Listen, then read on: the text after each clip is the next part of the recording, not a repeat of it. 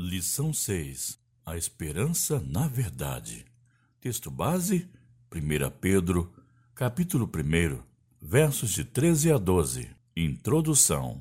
A partir de agora, estaremos direcionando a nossa reflexão nas cartas do apóstolo Pedro. A epístola de 1 Pedro traz a identificação da autoria e os destinatários da carta logo no verso 1. Pedro, apóstolo de Jesus Cristo, aos eleitos de Deus, peregrinos dispersos. O apóstolo Pedro foi um dos primeiros discípulos de Jesus, destacando-se no corpo apostólico como um dos principais líderes nos primeiros anos do cristianismo. Apenas a título de referência, provavelmente esta carta foi escrita em Roma entre 63 e 65 da era cristã.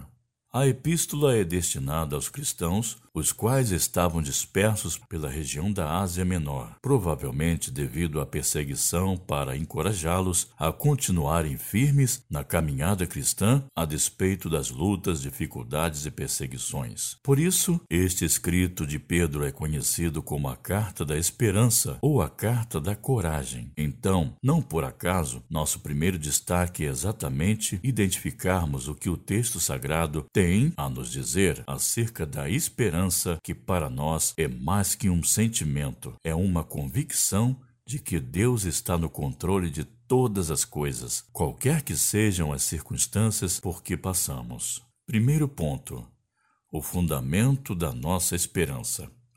No capítulo 1, verso 3. De nada adiantaria nossa esperança se ela seguisse a máxima popular, a qual afirma que a esperança é a última que morre. A esperança do cristão não morre jamais, pois está fundamentada na rocha, a qual é Cristo Jesus. A palavra grega para esperança tem o sentido de expectativa do que é certo. Tem esperança, tem o sentido de expectativa do que é certo, aguardando quando acontecerá e não se acontecerá. Portanto, diferente do dito popular, a esperança do cristão é uma esperança viva, compreendendo este sentimento em relação às promessas de Deus.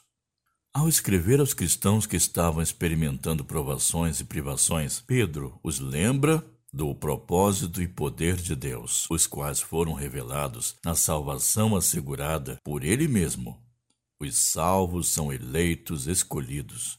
Versos 1 e 2 ao passo que os encoraja a enfrentar as lutas, uma vez que por meio delas a salvação deles estava sendo aperfeiçoada, pois Jesus é a fonte maior e única da regeneração. Ainda mais, através da sua ressurreição, temos assegurada nossa bem-aventurança futura e enquanto mantivermos tal esperança, seremos guardados nela nesta vida aqui. Pedro, como testemunha da ressurreição de Jesus, conduz os cristãos daquela e de outras e de todas as épocas a verem a esperança na ressurreição como baseada na vitória de Cristo sobre a morte, que afasta nosso olhar de nós mesmos para concentrá-lo em Deus, que é o fundamento da esperança cristã. A fundamentação da esperança em Cristo está espalhada por todo o Testamento. O apóstolo Paulo expressa: A eles quis Deus dar e conhecer entre os gentios a gloriosa riqueza deste ministério, que é Cristo em vocês, a esperança da glória. Colossenses 1, verso 27. Na Epístola aos Romanos, capítulo 15, verso 13, o apóstolo Paulo define que Deus é Deus da esperança, dando-nos a entender que Ele é o autor, não o objeto dela. A esperança nos ajuda a crer, a obediência nos coloca no caminho da paciência e conforto diante do sofrimento, fortalecendo nossa expectativa na esperança eterna. Segundo ponto, esperança de uma herança gloriosa. Capítulo 1, versos 4 e 5. Através da ressurreição do Senhor Jesus, podemos ter a esperança de uma futura herança no céu, definida como uma herança que jamais poderá perecer, macular-se ou perder o seu valor. Verso 4.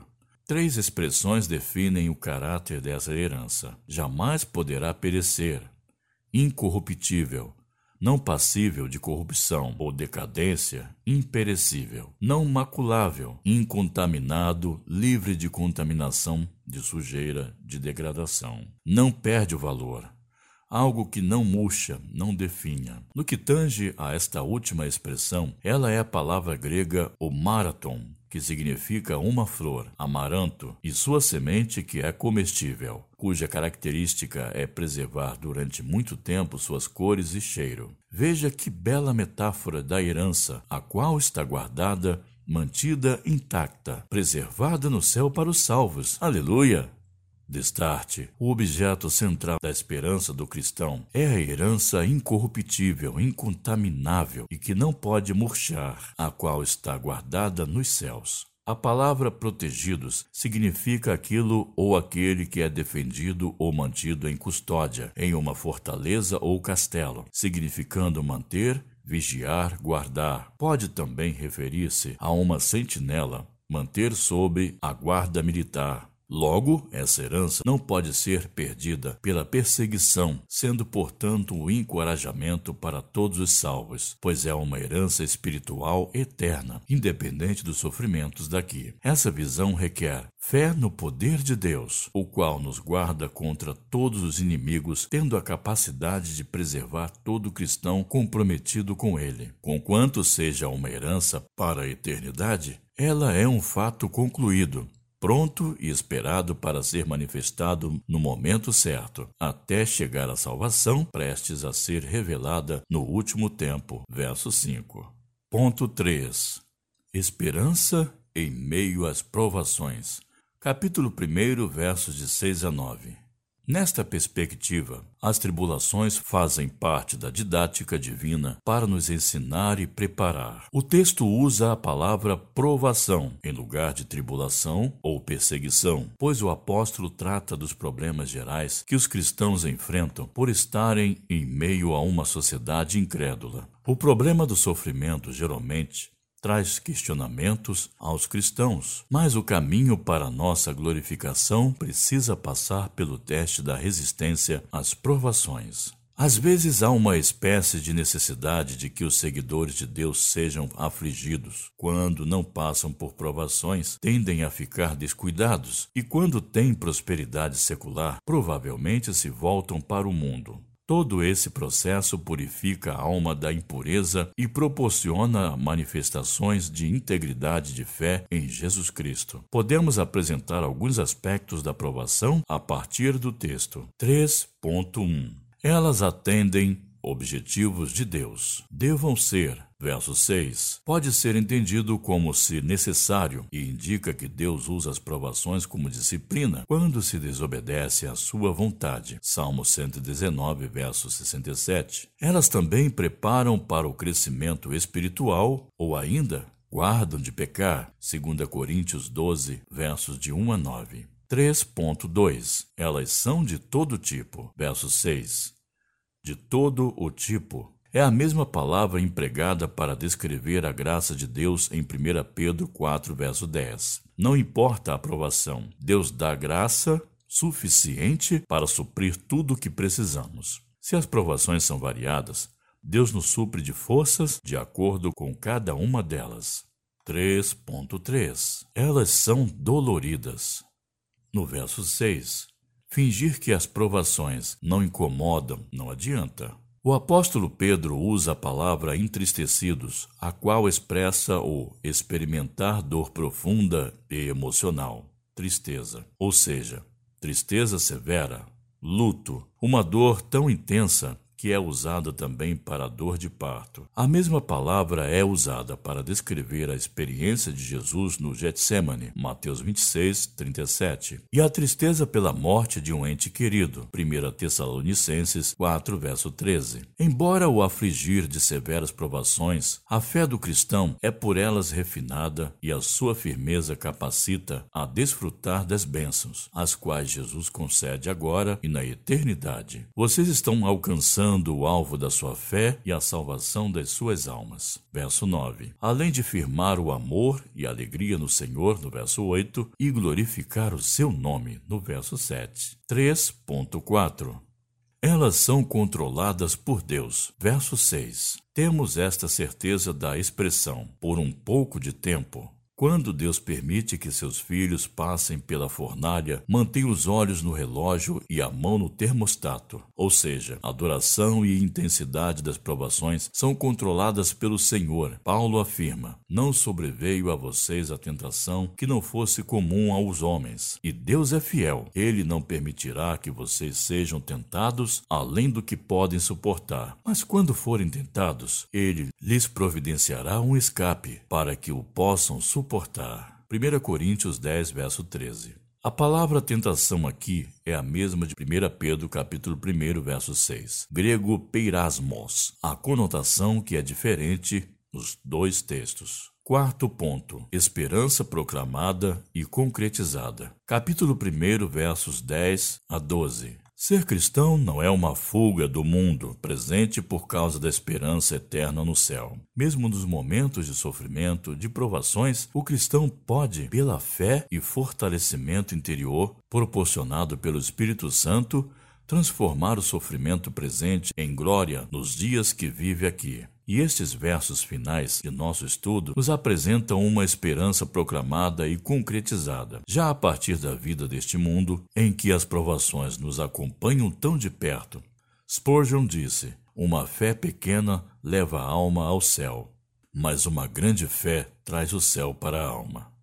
No verso 10, nos ensina que a salvação, a qual temos e aguardamos, é parte do plano de Deus desde a eternidade algo que os profetas testemunharam, significando que eles mesmos a procuraram ou examinaram com cuidado as revelações feitas a eles, para entenderem exatamente o que foram designados falar e registrar no que tange à salvação, a qual deveria ser conhecida por meio do Messias. Assim, orientados pelo Espírito Santo, predisseram os sofrimentos de Jesus Cristo e a glória que sucederia aos seus sofrimentos. Verso 11.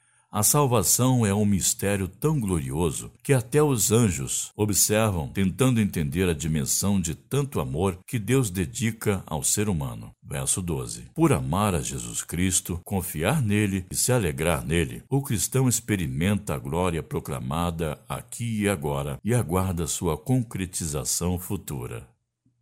Conclusão: No início da lição, foi contestado um dito popular. Agora é apresentado outro. Quem espera sempre alcança. Se acrescentarmos a expressão em Cristo, então o ditado fica completo e certo. Quem espera em Cristo sempre alcança. Logo, mesmo que venham as provações, e elas com certeza vêm e virão, elas não podem tirar nossa esperança.